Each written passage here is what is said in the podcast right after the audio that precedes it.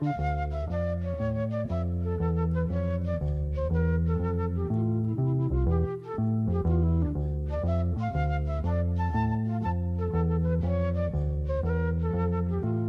noches a todos los oyentes y las oyentes de Pensamientos de la Nación, el programa que hacemos con el amigo Francisco Besone y quien les habla, Juan José Gianni, todos los domingos de 20 a 21 horas aquí en Viento del Sur, la radio online del Instituto Patria.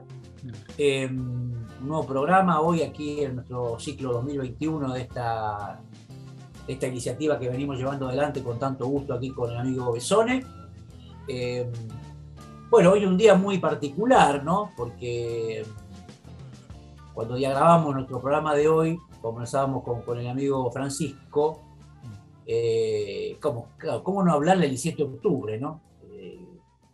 ¿Cómo no hablar? Por, por, por, el, por, el, interés que nos despierta el tema, pero que, bueno, porque además la fecha nos invita a hacerlo. Eh, claro, teníamos una dificultad que salvar con, con Francisco, este programa, recordemos que lo empezamos a hacer allá por septiembre del año 2020, 2020, septiembre del 2020. Francisco, ya tenemos más de un año acá de tiempo real haciendo el programa. Eh, y claro, ya hicimos un programa sobre el 17 de octubre. El año pasado hicimos un programa sobre el 17 de octubre. Me acuerdo que lo invitamos al compañero Eduardo Josami en aquel momento a hablar de, del 17 de octubre.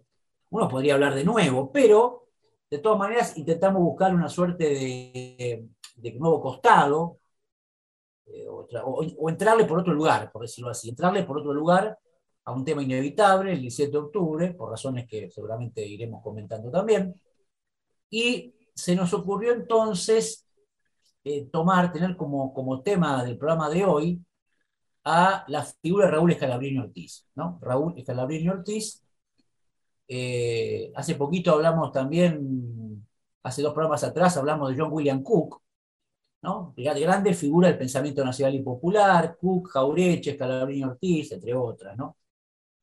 Claro, pero ¿por qué Scalabrini Ortiz? Eh, ¿Por qué elegimos Scalabrini Ortiz para el 17 de octubre?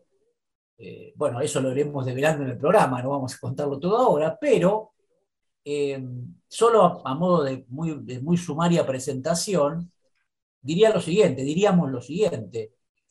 17 de octubre, claro, siempre se recuerda como un acontecimiento donde aparece un movimiento político, el peronismo, aparece un líder, Juan Perón, una clase, la clase obrera, una clase obrera reconocida socialmente por, por ese liderazgo, el de Perón. Es decir, 17 de octubre tiene una connotación política, justamente, con todo, digamos, muy, muy entendiblemente, una dimensión socioeconómica, la clase obrera, también muy entendiblemente, pero hay otra tercera dimensión que a mí, tal vez por mi, por defecto, mi defecto profesional, me interesa especialmente, que es la dimensión cultural del 17 de octubre. Es decir, cómo emerge y toma la plaza, digamos, la plaza como escenario del poder, ¿no? Un sujeto cultural hasta allí eh, ocluido, desconocido, despreciado, ignorado, hay que ver qué palabra nos gusta más.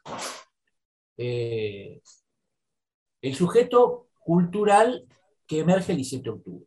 Claro, cuando ese sujeto cultural aparece, es muy interesante recorrer la literatura de la época, ¿no? La literatura de la Argentina oficial, de la Argentina, digamos, oligárquica, ¿no? Que, que ve, esa, ve esa irrupción con, con desconcierto, casi con espanto, ¿no? ¿Qué es esto que, apareció acá. Entonces, el sistema simbólico, el sistema de ideas dominante, queda como consternado frente a esa aparición súbita, extraña, protagónica de ese sujeto popular hasta allí desconocido. Y ahí aparece la de Scalabrini, ¿no? porque Scalabrini Ortiz, solo para empezar a hablar de él, y luego charlaremos con esto nuestro invitado, al cual vamos a presentar en pocos minutos, muy rápidamente advierte lo que está pasando. Es decir, advierte la, digamos, la riqueza, la, la, la, la densidad, la densidad cultural de lo que está ocurriendo. Y, no para y no para enfadarse, sino para celebrarlo, digamos. ¿no? Es raro encontrar, diría raro si es que hay otra, respuesta como la de Calabrini Ortiz, que era un intelectual, un hombre de la cultura, un hombre que además venía, como veremos hoy, de, tradiciones culturales no necesariamente nacional populares, y cómo tiene el, el radar, la sintonía, la actitud de leer la envergadura cultural de lo que está pasando. la envergadura cultural de lo que está pasando, y lo escribe, lo escribe. En un famoso texto, del cual ya hablaremos, lo escribe. en el mismo momento que ocurre, él está escribiendo lo que pasa y deja unas palabras, palabras memorables, a la cual siempre retornamos, y donde con gran talento y agudeza logra ver lo que casi nadie ve, logra ver lo que casi nadie ve. Eso me parece que es el, el valor de Scalabrini Ortiz. Logra ver lo que casi nadie ve. Eh, y, luego funda, funda una, una, visión que luego, por supuesto, muchos otros acompañarán, el peronismo vendrá, etcétera, ¿no? Luego se funda una saga, un linaje muy conocido, bueno, efectivamente, pero el que, el que primero la ve, digamos, es Scalabrini Ortiz, de alguna manera, ¿no? O el que la ve con más nitidez, me parece, con, más agudeza, ¿no? Y bueno, entonces, este, la idea es por lo tanto, hablar de ese hombre, de Scalabrini, su historia, su, prehistoria, porque charlábamos con el invitado del programa de hoy, que hay, hay, una, hay, un, hay un Scalabrini tal vez no tan conocido, un Scalabrini pre-17, muy rico también, muy, muy rico, ¿no? Que el hombre, el que escribe, el hombre está solo y espera. Bueno, nada, no quiero decir nada más por ahora. La idea del programa hoy es reconstruir la figura de Scalabrini, hablar del 17 de octubre, Así que esta es la idea. Francisco, ¿qué tal? ¿Cómo te va? Buenas noches. Buenas noches. Un gustazo. Un gustazo otra vez para lo que hacemos eh, cada semana en este programa. ¿no? Nos, bajamos al subsuelo de la historia. ¿no? y es saludable. Escapamos de estos programas este, que están llenos de todólogos, de debates este, horribles. Este, nos escapamos un poquito de la coyuntura, dejamos un poco atrás la noticia para meterlo en estos subsuelos.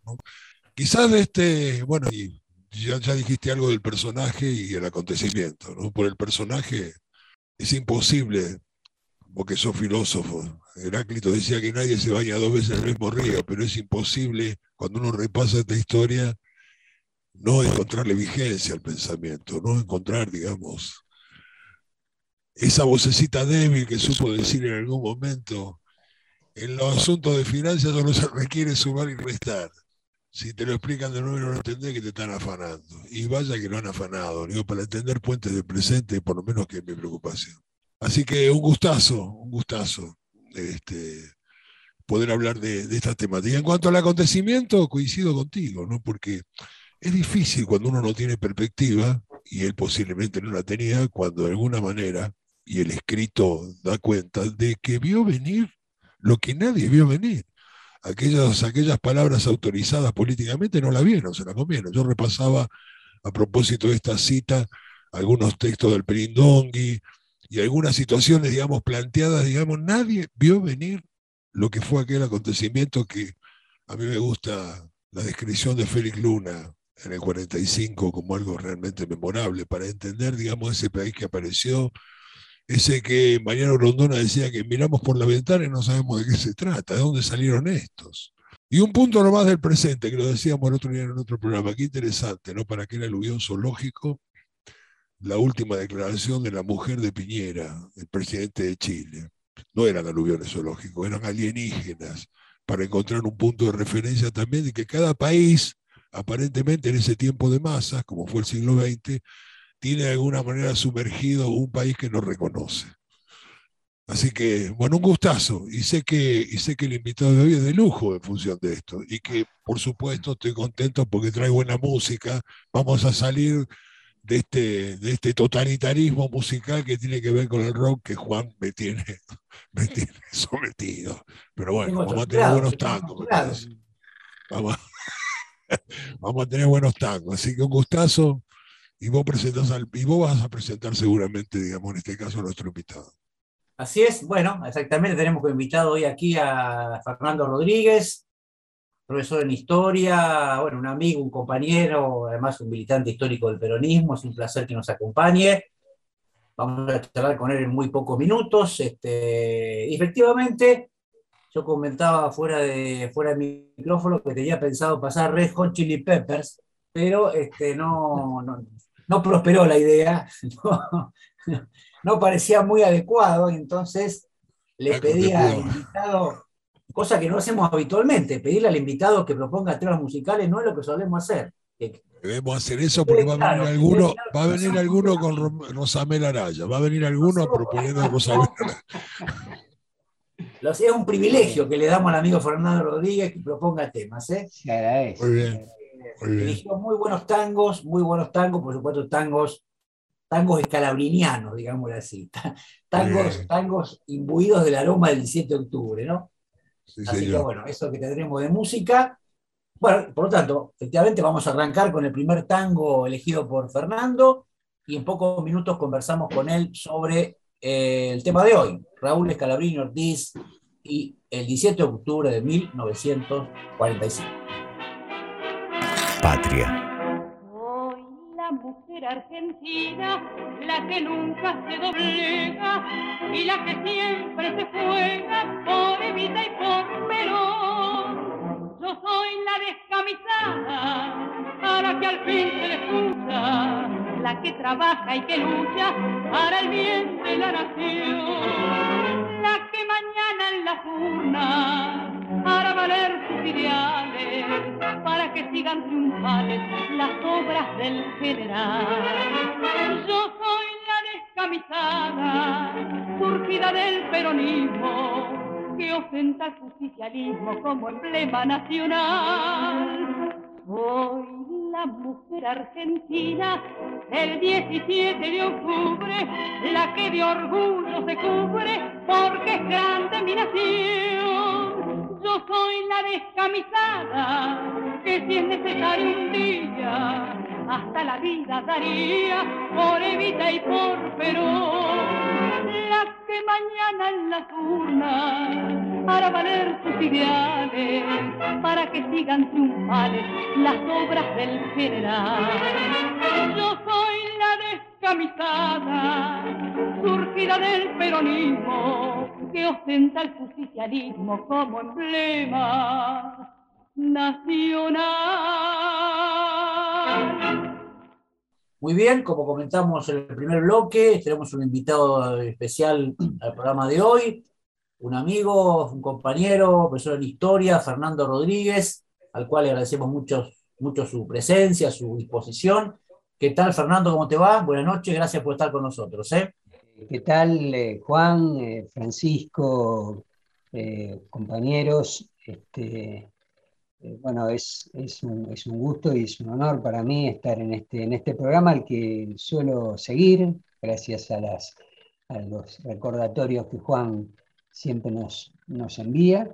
Este, y bueno, en un día tan, tan particular, tan, tan único para, todos los peronistas, eh, y creo que para todo el pueblo argentino, eh, no tengo duda que para todo el pueblo argentino, para, la constitución de, su historia este, contemporánea como, como soy. Así que bueno, eh, citado a hablar de Scalabrini, alguien al, cual frecuenté a través de su, su, trabajo, de su archivo, durante varios años y al que por los últimos años había un poco dejado pero esto me permitió volver a, volver a reencontrar y volver a, reflexionar, a, volver a las, a las reflexiones que me provocó entrar en el mundo de Scalabrini, que fueron muchas más de las que aquellas, de las que, aquellas que yo imaginaba que iba, que iba a alcanzar o iba a tener antes de, antes de aventurarme. ¿no? Los personajes como Scalabrini, si me disculpas un segundo, Juan, este, que, aparecen por un lado tan, tan lisos y tan, tan llanos, tan, tan completos, ¿no? O sea, eh, ya tan este, cubiertos de todas las cualidades y de todas las, propiedades digamos, que uno puede imaginar, este, cuando uno puede entrar verdaderamente en su obra y, escudriñar un poco en su vida, eh, todo esto resalta de una manera diferente. Uno empieza a entender más al hombre y también eso ayuda a entender más, eh, más que al, protagonista, también entender a los hombres de su época, a las formas de pensar, a las formas de, vivir este, la política, pero otras cosas también, ¿no? la vida misma. ya, después este, claro, y Fernando, ¿te parece Yo cuando te invitaba al programa, y con algo charlábamos, ¿no? Sería interesante como primera pregunta, si te parece, reconstruir la figura de Scalabrini. ¿no? Así, Scalabrini es un hombre, un hombre, un hombre que se va tornando muy importante en la cultura, por lo menos la cultura porteña. Hay una, hay, una, hay una obra muy importante de Scalabrini, cuya obra más conocida es El hombre y espera, previa al 17, cuando el peronismo no existía. ¿Qué, ¿qué, nos podrías contar de ese Scalabrini más joven, pre-peronista, digamos? ¿Qué, nos dirías? Es curioso, yo cuando, vos, eh, cuando volví sobre mis, mis investigaciones y demás, este, este, se, me, se, me, ocurrió una fórmula que, que, es, podríamos decir, provocadora, y no, pero no, no, no como una provocación en, en, mal sentido, ¿no? a, los amigos. Es decir, que, al volver a ver esto, es decir, yo diría que el, el escalabrini peronista ya estaba completo antes del peronismo. Eh, ya estaba. O sea, lo demás eh, le vino por añadidura, digamos. Este, eh, todo aquello, por supuesto que, como todas las afirmaciones así tan rotundas, tiene varios, varios flecos esta. Pero, pero digamos que lo, lo más importante de su, de su trabajo y de su metodología de trabajo intelectual, que fue la que sostuvo toda su vida, ya estaba, ya estaba conformada. El peronismo fue efectivamente, eh, eh, eh, para él yo diría, un punto de llegada. Y tal vez adelantándome un poco, por eso este, no hay tanto una historia de Scalabrini dentro de los gobiernos peronistas o, eh, incluso vivió pocos años después, este, incluso con otras, con, diversas opciones en su vida política, etc. Este, pero todo aquello que importa a la historia del peronismo, Scalabrini ya lo, ya lo había construido. Tal vez por eso es tan oportuno lo que vos señalaste, Juan, en la apertura, de alguien que puede hablar con tanta contundencia y con tanta solvencia frente a un, hecho que está ocurriendo.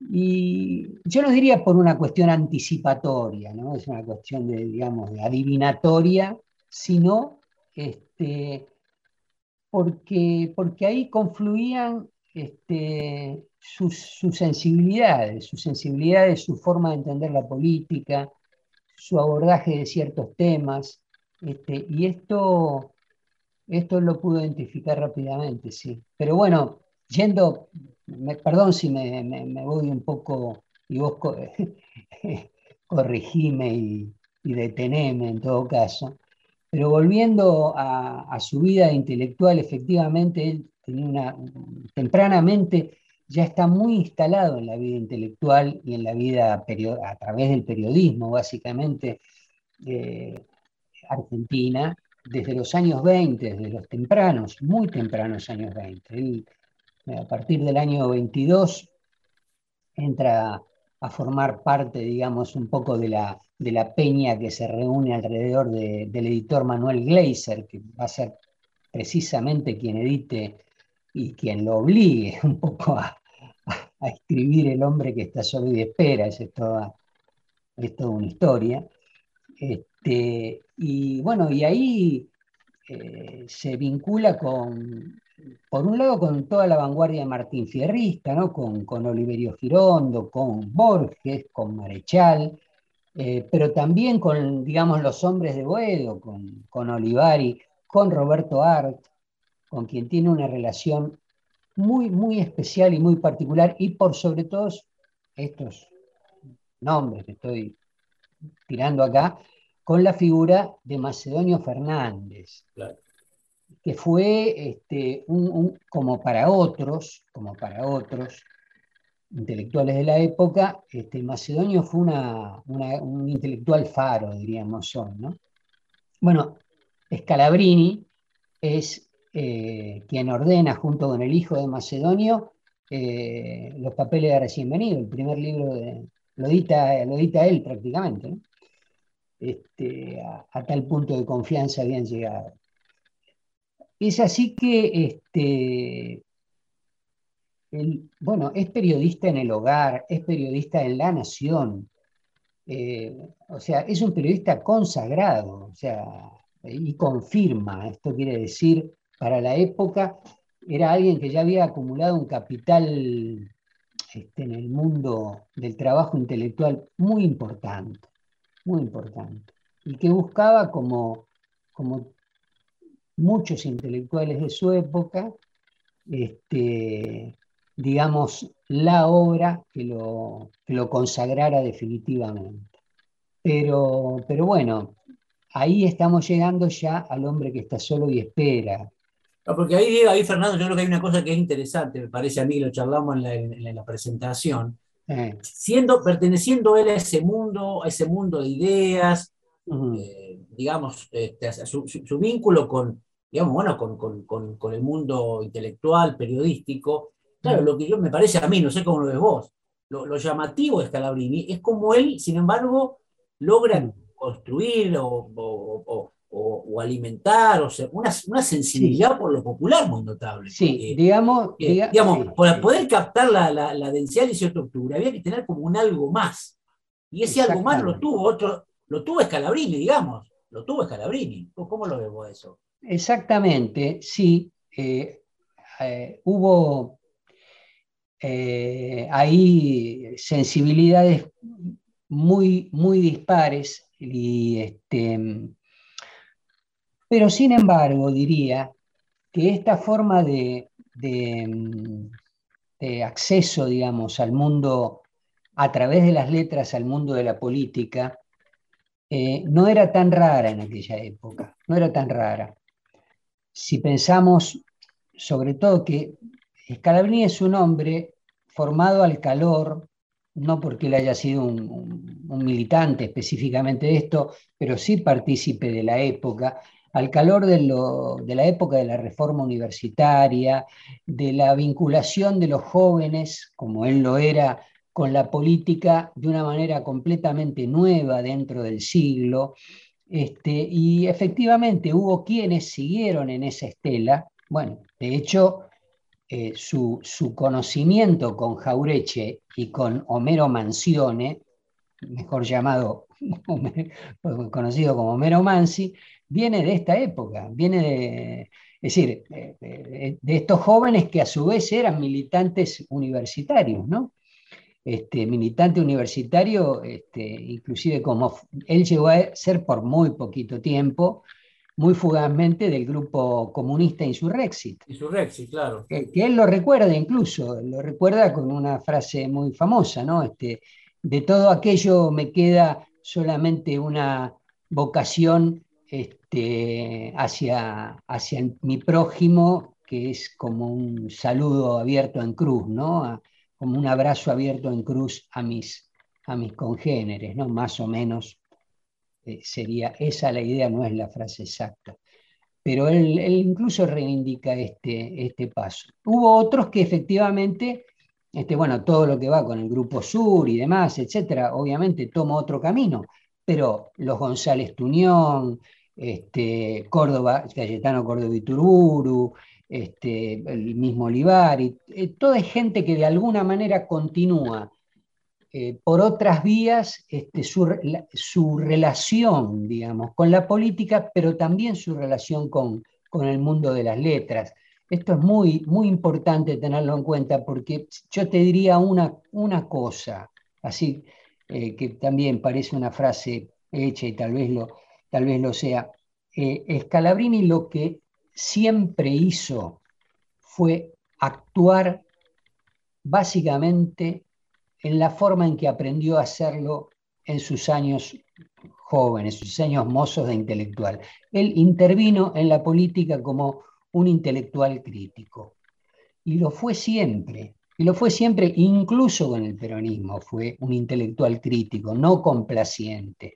Y esto es sabido que, bueno, le, hizo ganar algunas este, enemistades este, interna sin hacerle perder su, fe ni en el movimiento ni, en Perón. Pero, pero sin duda este, esta modalidad este, él la sostuvo contra viento y marea. Esa fue su forma de, este, de, entender su vinculación con la política. No fue un militante, digamos, eh, político de, aparato o de acción política directa, como de alguna manera lo intentó un poco más Jaureche, pero tampoco llegó a ser de este, tipo de cosa. Este, Ahora, vos fíjate, Fernando, yo creo que hay una cosa, volviendo, ¿no? Me quiero tener en esto para después el, bloque que viene vamos a hablar un poco más del 17 de octubre. Sí, claro. Vos fíjate que, vos fíjate que, por ejemplo, todos los intelectuales de la izquierda, vos mencionaste, el grupo Boedo, por ejemplo, claro, digamos, no, no, tienen, tienen respecto al peronismo y del 17, tienen una actitud, digamos, bastante reluctante, por no decir. Este, Absolutamente.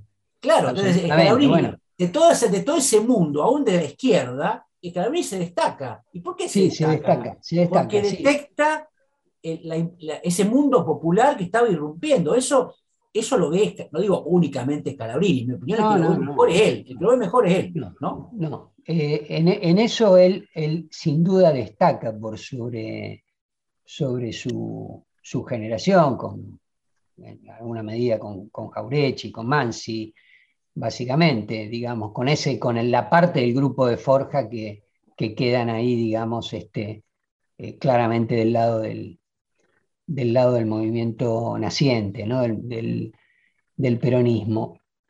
Pero este, eh, lo, que, lo, que yo, lo que yo veo es que su, trabajo, pero todo ese, todo ese trabajo de, orfebre que él va haciendo, con respecto a, las construcciones este, eh, políticas y económicas, digamos, básicamente su trabajo sobre el imperialismo, eh, digamos, acerca de política británica en el Río de la Plata y la historia de los ferrocarriles, que no son dos libros escritos de un tirón, son, como bien lo dice él, lo explica claramente, son elaboraciones, este, son elaboraciones militantes, eh, o sea, militantes vienen de folletos, charlas, conferencias, debates, notas que él da en diversas revistas este, y, en, los famosos boletines de Forja, ¿no? en las conferencias de Forja.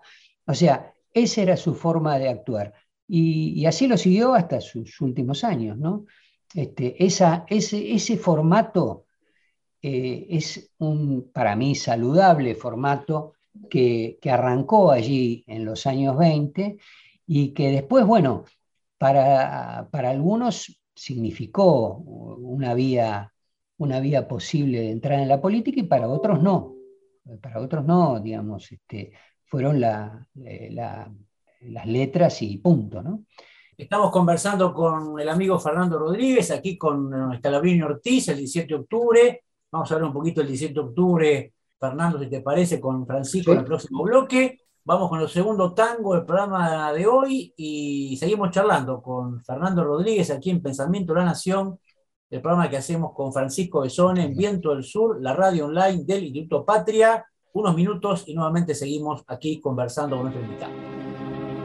Soy una canción desesperada hoja enloquecida en el turbión. Por tu amor mi fe desorientada se hundió destrozando mi corazón. Dentro de mí mismo me he perdido, ciego de llorar una ilusión. Soy una pregunta empecinada que grita su dolor y tu traición. Porque me enseñaron a amar. Si es volcar sin sentido los sueños al mar, si el amor es un viejo enemigo que enciende castigos y enseña a llorar yo pregunto por qué. Sí, porque me enseñaron a amar, si al amarte mataba mi amor. Burla de dar todo por nada y al fin de un adiós despertar llorando.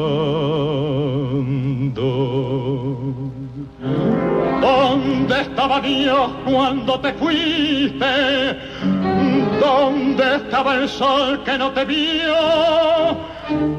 Como una mujer no entiende nunca que un hombre da todo, dando su amor. ¿Quién les hace creer otros destinos? ¿Quién deshace así tanta ilusión? Soy una pregunta empecinada que grita su dolor y tu traición. ¿Por qué me enseñaron a amar?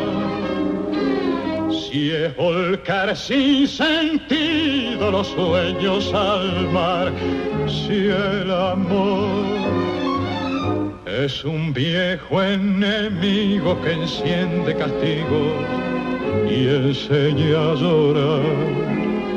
Yo pregunto, ¿por qué? Sí, porque me enseñaron a amar, si al amarte mataba mi amor burla de dar todo por nada y al fin de un adiós despertar llorando.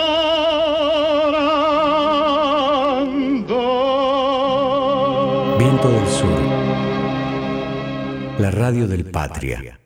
Seguimos charlando aquí con nuestro invitado de hoy, el tema Raúl Escalabrini Ortiz, el 17 de octubre. Eh, Claro, decíamos en el, primer blog y charlábamos en el bloque anterior, ¿no?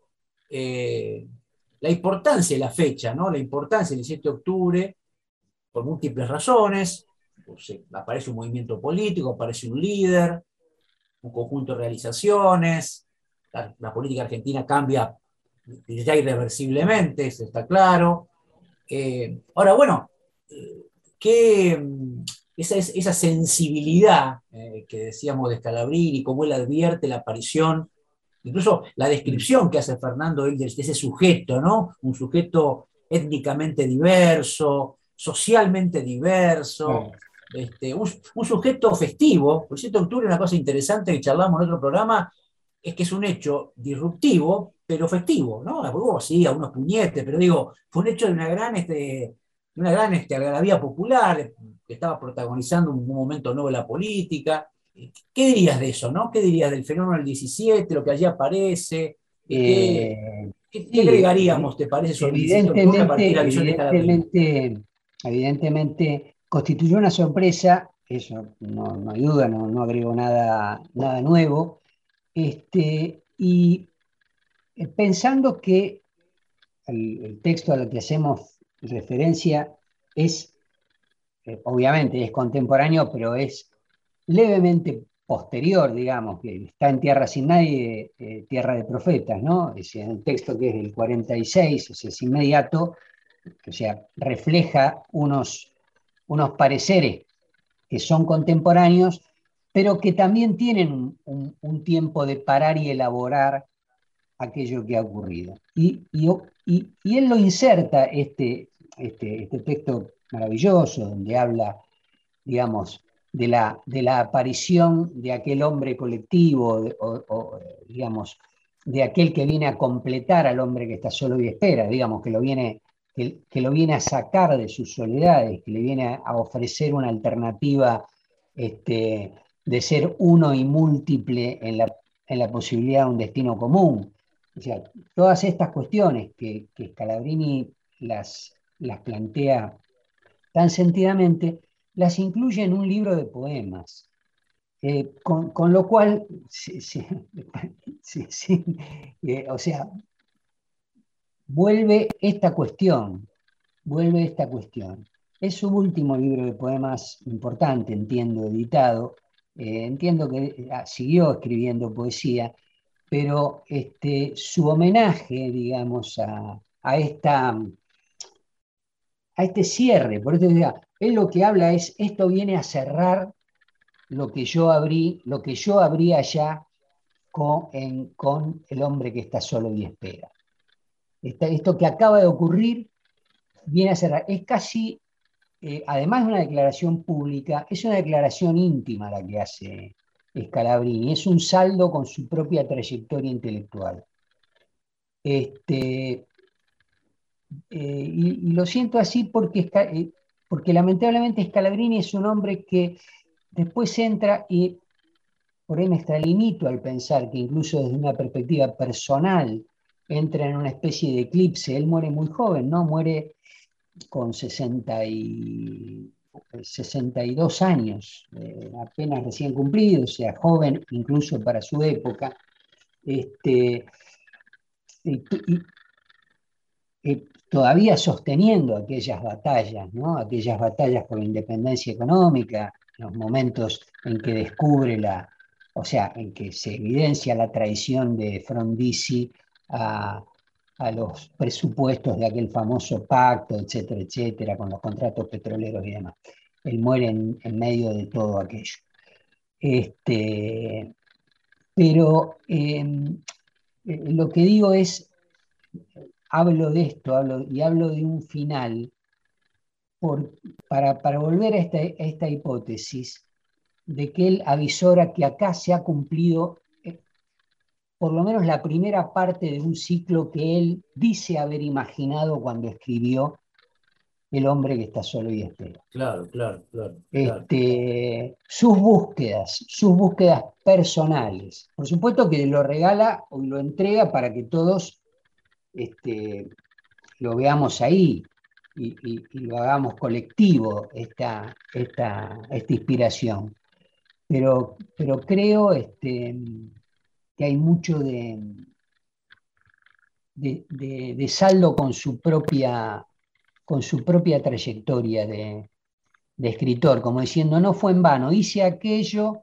en el medio hice todo esto, participó, no lo dijimos, bueno, en, el famoso levantamiento radical de, de 1933 de los hermanos Bosch, este, de Lepiane y demás, que da lugar al, poema gauchesco El Paso de los Libres de don Arturo Jaureche, ¿no? Este, él participa, va preso a Martín García y es expulsado del país, ¿no? O sea, esto es una historia bastante rocambolesca de su vida y bastante amarga también, ¿no? Porque se, trama ahí con cuestiones este, de, de las dificultades económicas, de una familia que recién comienza, todo, toda una serie de... Cuando vuelve de ese exilio, decididamente vuelve a emprender este, este camino, ¿no? Este camino, digamos, vinculado a la historia económica, es decir, bueno, vamos a hacer de todo esto que yo vengo diciendo este, una, un arma efectiva para, para la liberación nacional, diríamos hoy, ¿no? ¿Tienes una pregunta, Francisco? Perdón. Preguntarle, preguntarle a Fernando, porque parece hay dos hechos para corroborar esto y esta, esta posición anticipatoria que decías vos, Juan, en relación a ver el hecho como pocos. Me parece que hay dos hechos, y te pregunto, Fernando, que de alguna manera marcan este, este, este, esta reconfirmación que tiene él desde un hombre eh, que está solo y espera, como una especie de ensayo porteñista, digamos, porque él como agrimensor creo que hace varios viajes al interior, ¿no? Y ahí creo que de alguna manera descubre esto que después aparece en Buenos Aires, ese espacio casi exclusivo de una ciudad. Y lo segundo también se me ocurre, y esto está referenciado también por varios autores, es la desilusión de un viaje a Europa, en relación a haber recibido como otros tantos intelectuales, la, la, cultura enciclopédica que tenemos nosotros. De ahí esta búsqueda de la identidad nacional, ¿no? Por otra parte, esto de la tristeza de no saber quiénes somos y seguramente las máquinas de repetición, como dirían los estructuralistas, dan cuenta obviamente de estos modos de pensar. Este, se me ocurre que estos dos hechos son importantes, ¿no, Fernando? Sí, son muy importantes. La verdad que viene muy, muy bien, eh, Francisco, que los hayas recordado porque lo del viaje a Europa lo tenía por ahí anotado en los apuntes que hice para tragar, pero lo otro que dijiste no lo tenía anotado y es muy, muy revelador. Él, él hace con en su trabajo de agrimensor, este, lo llevan, por ejemplo, a la construcción del ferrocarril en Catamarca, de lo cual deja una, una serie de notas que salen en el diario La Nación, justamente, y algunas en el hogar, este, y donde él, eh, digamos, es su encuentro con, la Argentina, con la Argentina profunda y con la Argentina pobre, con la Argentina miserable. Este, esto, esto es algo eh, de, comienzos, de muy de comienzos de los años 20, este, viajes que después repite a otros lugares, pero este, esto, estas notas de Catamarca que no han sido vueltas a, publicar, este, yo las pude ver en su archivo, que los tenía todo, todo muy, muy recortadito y muy anotadito, y efectivamente es como vos decís, es una puerta de entrada a una sensibilidad social que él tuvo de una manera inequívocamente distinta y superior a muchos intelectuales de su generación, muchos. Y lo otro que decís también es el viaje a Europa que él hace en el 24, que por supuesto a donde va con la, con la gran ilusión del viaje a Europa, el viaje iniciático, digamos, ¿no? De todos los intelectuales, va con su, con su amigo Ernesto Sarmiento. Este, y, y hay dos cosas, o sea, se vuelve, no sé si desilusionado, pero se vuelve con poco, con poco en el equipaje. Pero fíjate vos cómo va, y él lo cuenta. Él dice, llegamos a Europa en el buque tal, llegaron a Barcelona y nos fuimos corriendo, nos fuimos corriendo sin perder un minuto para llegar a las exequias de Anatole France.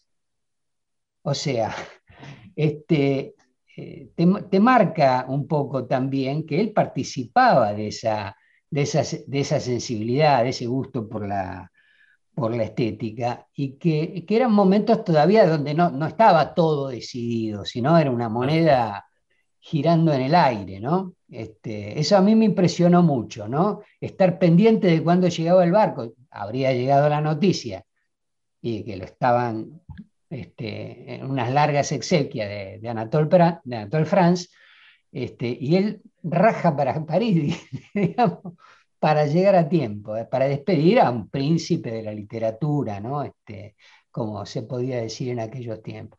Esa, sobre esa amalgama de cosas se fue construyendo nuestro Scalabrini, sí, claro. Después yo creo ahí, este, Fernando y Francisco, este comentario que hacía eh, muy, muy atinado eh, Francisco Besone, yo creo que también, en gran medida, no sé cómo lo ve Fernando vos, el antiimperialismo latinoamericano se construye en base a una decepción respecto al curso del occidente europeo, ¿no? Claro, eh, claro bueno, claro, sí, eh, sí, el, relanzamiento. sí. Ese, todos los, en general, todos los nacionalismos populares se construyen al, observar lo que ellos veían como una imagen claro, la caída de la civilización. Claro, la caída civilizatoria que implicó, bueno, está eh, yo no, hoy, por ahí no tenemos tiempo, yo eh, hago un pequeño paréntesis. Yo, yo, junto con Alejandro Cataruza y Silvia Zaita, dos amigos y, viejos conocidos de Juan, este, tuvimos la ocasión de trabajar juntos ese archivo que en ese momento estaba en APDEFA, que es un gremio de los ferrocarriles, este, completo el archivo de él, y bastante bien guardado, este, y trabajar con los borradores del hombre que está solo y espera. Y hay que leerlos. Es, un mundo, es un mundo ese este, sumamente, sumamente fuerte, sumamente interesante. Este, y, bueno, ahí uno ve, ahí uno ve este, que, cómo, cómo qué tipo de preocupaciones efectivamente estaban en la cabeza de, de Scalabrini, cómo, cómo, muy lentamente se fue abriendo, se fue abriendo campo, se fue abriendo camino en su, en su configuración mental, digamos, estos problemas de lo que nosotros estamos hablando. Bueno, no sé, creo que iba por ahí el asunto o me perdí un poco. No, no, iba a propósito de que yo creo que ese proceso, hay, un proceso, me parece a mí, y más el caso de él, que era, como decís, un intelectual, un proceso de conversión que tiene mucho que mm. ver también con la decepción de, aspectos de esa cultura que él viene a cuestionar, ¿no? Que también... iba a que, iba, perdón, iba y yo me perdí porque me acordé del archivo y, lo que fue trabajar ahí, en que, este, en que el, libro está eh, casi, casi expresamente dedicado a la generación martirizada. Este, la generación martirizada se refiere a la guerra.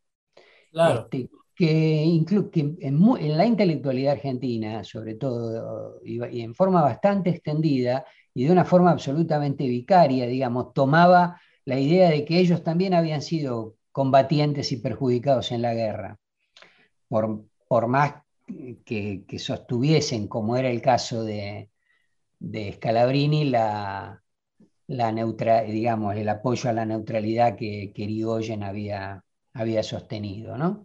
Este, pero, pero todos estos jóvenes de esta época se identificaban mucho con esta, digamos, esa sensibilidad de posguerra que evidenciaba para ellos el fracaso del positivismo, el, fracaso de, este, de, la civilización industrial este, europea, básicamente, de ese modelo. Este, y, y, eso hacía surgir un nuevo tipo de antiimperialismo, un nuevo tipo de antiimperialismo diferente al de Rubén Darío, digamos, diferente al de la época modernista, ¿no? que también lo hubo a su manera, eh, con otras claves. Eh, Scalabrini en eso fue el de, los más consecuentes, porque justamente su, formación, muy positivista, él era agrimensor, este, eh, muy ordenada, este, muy de trabajar con números, con cálculos, con distancias, con reglas, etcétera, este, le, permitió ser riguroso, eh, muy riguroso en el tratamiento de los temas. Eh, es, espectacular ver las libretitas, según me dijo la hija, eran, esas eran las libretitas de agrimensor que tenía para hacer sus anotaciones, pobladas de centenares y centenares de datos, cálculos, tablas elaboradas por él, para los libros que después digamos, fueron dando a la luz. Están ahí todos sus, cálculos originales, es decir, hechos con una prolijidad este, minuciosa. Eh, bueno, es muy, muy, un hombre, un hombre múltiple, ¿eh? es un hombre muy interesante. Una cosa más puedo decir. Y la última, y la última. Y la última, la última porque. Sí, claro, claro, claro, dale. No hay que olvidar que atrás de él como siempre, deseado o no deseada, estaba la figura de un padre, Pedro Scalabrini, que fue un, personaje, un botánico y un naturalista este, muy importante de su época, eh, correspondiente de, de Ameguino, este, fundador del Museo de Paraná, este, director del, Normal de Concepción del Uruguay, este, fundador del Normal de Corrientes, por eso Scalabrini nace en Corrientes, es una casualidad, digamos, pero este, un hombre ligado a los estudios este, botánicos, eh, naturales y paleontológicos en toda la zona del litoral. Juan, yo he leído de él este, algunas descripciones del Paraná que alguna vez habría que editar, están, están en crudo. ¿eh? Este, bueno, eso algo, algo quedó en el Scalabrini y algo emergió después en el Scalabrini que conocimos en la historia de los ferrocarriles y demás. Oh, nada, esto solo para poner un ladrillito más ahí. No digo más. Bueno, muy bien. Nos estamos despidiendo entonces del, este, aquí en el programa de hoy con, con Fernando Rodríguez, este, Calabrino Ortiz, 17 de octubre. Fernando, muchas gracias por acompañarnos, fue un placer tenerte. Y nada, te mandamos un abrazo. ¿eh? Bueno, muchas gracias a, ambos, este, por me hicieron pasar un buen momento. No sé si yo a ustedes, pero bueno, eh, el mío ya está asegurado. Así que hasta, hasta siempre y hasta la victoria siempre. Abrazo, un abrazo. Nos vemos. Chau, chau. Un gustazo, Fernando, un gustazo.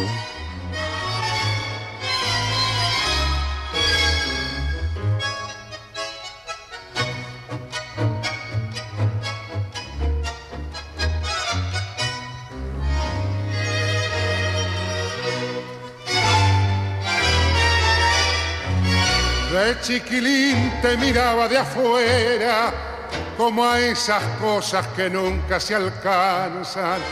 La ñata contra el vidrio en un azul de frío que solo fue después viviendo igual al mío. Como una escuela de todas las cosas, ya de purrete me diste entre asombros el cigarrillo, la fe en mis sueños y una esperanza de amor. ¿Cómo olvidarte en esta queja, cafetín de Buenos Aires? Si sos lo único en la vida que se pareció a mi vieja. En tu mezcla milagrosa de sabiondos y suicidas yo aprendí filosofía, la doctrina y la poesía cruel de no pensar más en mí. Me diste en oro un puñado de amigos que son los mismos que alientan mis horas. José el de la quimera, Marcial que aún cree y espera, y el flaco Abel que se lo fue, pero aún me guía sobre tus mesas que nunca preguntas. Lloré una tarde el primer desengaño, me hice a las penas y bebí mis años y me entregué sin luchar.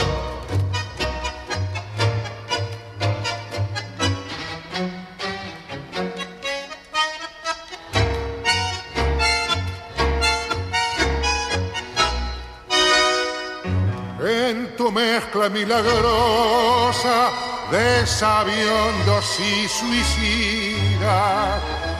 Yo aprendí filosofía, la doctrina y la poesía cruel de no pensar más en mí. Patria.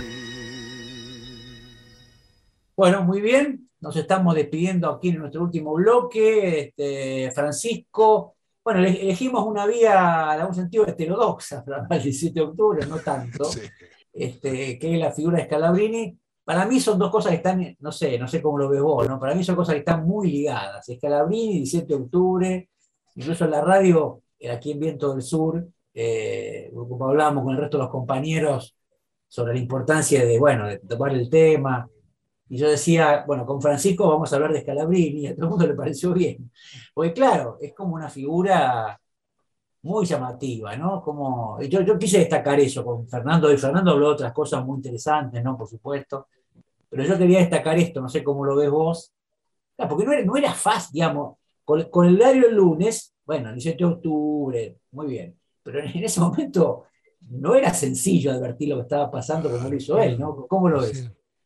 No, no, cuántas veces hablamos contigo, algo que inclusive hasta excede, pero en este caso viene, viene, viene anillo al dedo para el tema de tener tiempo y perspectiva para juzgar los hechos. Porque si no es, el diario del lunes. Vos sabés que este, el tomar distancia de la cosa nos hace valorizar, obviamente, en este caso la persona de Scalabrini y en este caso con el acontecimiento, ¿no? que es parte de la evocación, me parece que están, están muy juntos. Una de las cosas que tiene muchas veces cuando pasa mucha distancia es la idealización, ¿no? Como contrario, ¿no? Cuando uno entra en las instancias, pero no, me parece, me parece justo lo de Scalabrini. Yo, vos sabés que yo lo tengo muy presente en el programa, a Scalabrini, permanentemente, porque encuentro lo que yo digo son los puentes con el presente los sistemas de dominación. No pudimos hablar de eso posiblemente porque obviamente eh, lo que él hace en términos sistemáticos, minuciosos, es descubrir esa red de dominación, que, de alguna manera uno puede decir que nos alcanza como problema del presente, ¿no? con otros mecanismos, con otro país. Cuando de alguna manera, eh, el otro día sabe que repasaba, y esto tiene que ver, cada vez que hay un tiempo electoral, yo repito a Scalabrini, porque me hago siempre la idea de las diferencias que hay entre elegir y optar. Y me acuerdo lo que decía Scalabrini en relación, digamos, a una elección, no debemos olvidar en ningún momento cuales que, cualesquiera sean las diferencias de apreciación, que las opciones que hoy nos ofrece la vida política argentina son muy limitadas. No se trata de optar por el general Perón y el arcángel San Miguel.